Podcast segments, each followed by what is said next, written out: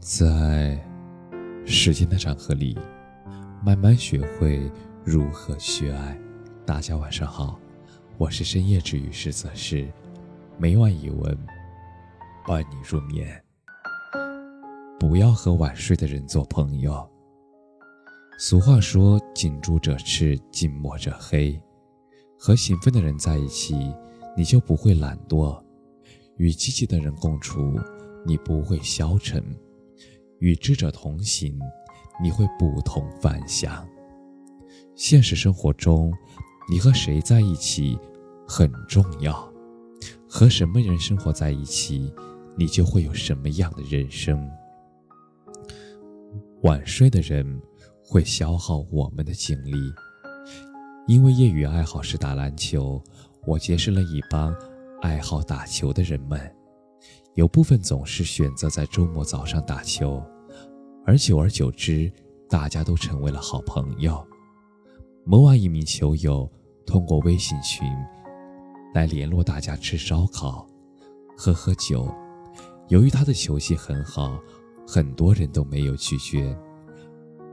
那次玩到十二点，后面他又组织了一次，但是这次时间是凌晨两点。我感觉到越来越不对劲，一次比一次晚，凌晨一两点甚至变成了常态。而这样搞下去，本人的身子根本扛不住啊！有一次聚会很晚，于是第二天我工作上带来了很大的失误，虽然并未产生很大的影响，但是当时领导还是狠狠地训了我。由于领导和我关系比较好，事后他关心地问道：“哎，你家里是不是出什么事儿了呀？搞得你睡觉时间都不够。”我有点不好意思地说：“没有，那就是我们朋友聚会，所以睡得比较晚。”他了解这个情况之后，意味深长地和我说了一句：“这种朋友，一起打球还行。”如果说是经常邀请你喝酒熬夜，那么这个朋友不交也罢。是啊，一个给我们生活带来困扰的人，那怎么算是朋友呢？己所不欲，勿施于人。我们在看待别人的同时，也得想想自己，那么自己是否也不经意间变成那个人呢？那些浑身带着负能量的人，会消耗你的精力；而那些正能量的人，会唤醒你的热忱。早起的人，会激发你的斗志。南怀瑾曾说过：“能控制早晨的人，他才能控制人生。”我的一位朋友叫佳敏，是上个月参加写作营认识的朋友，因为地域原因。我们彼此加了微信，他不但作业完成的好，并且热心帮助人。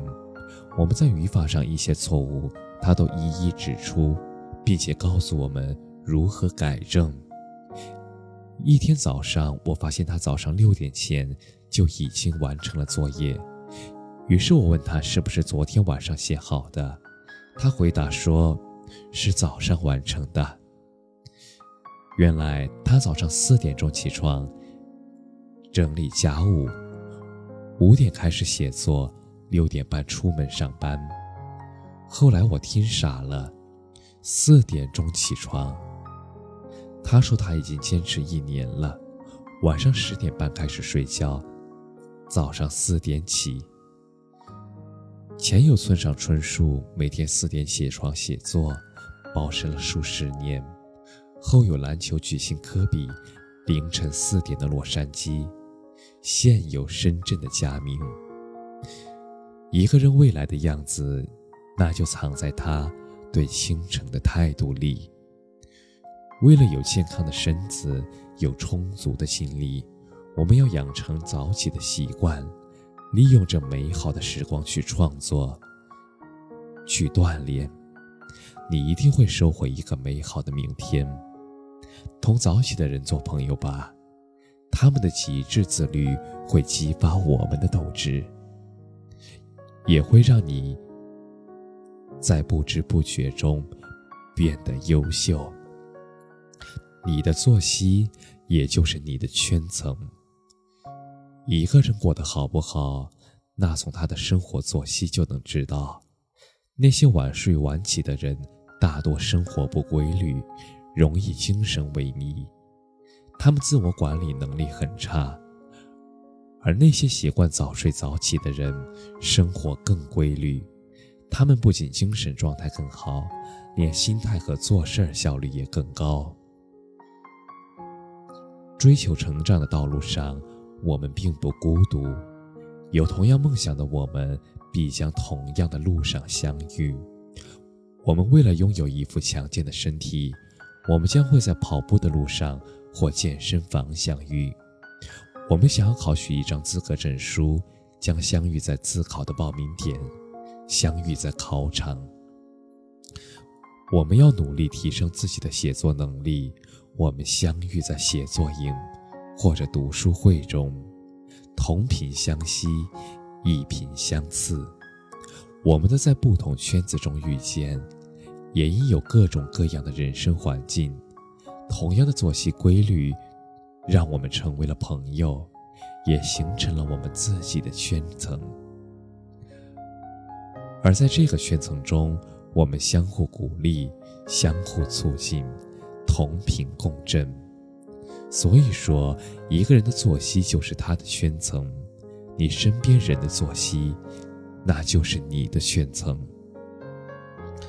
人生苦短，一定要把时间用在能让自己快速成长的事儿上，花在那些值得教的人身上。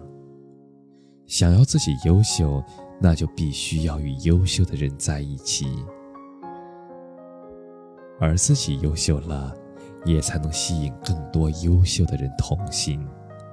也只有这样，你的人生，它才能破圈，也才能通往更高的阶梯。所以，不要和晚睡的人做朋友。感谢你的收听，晚安。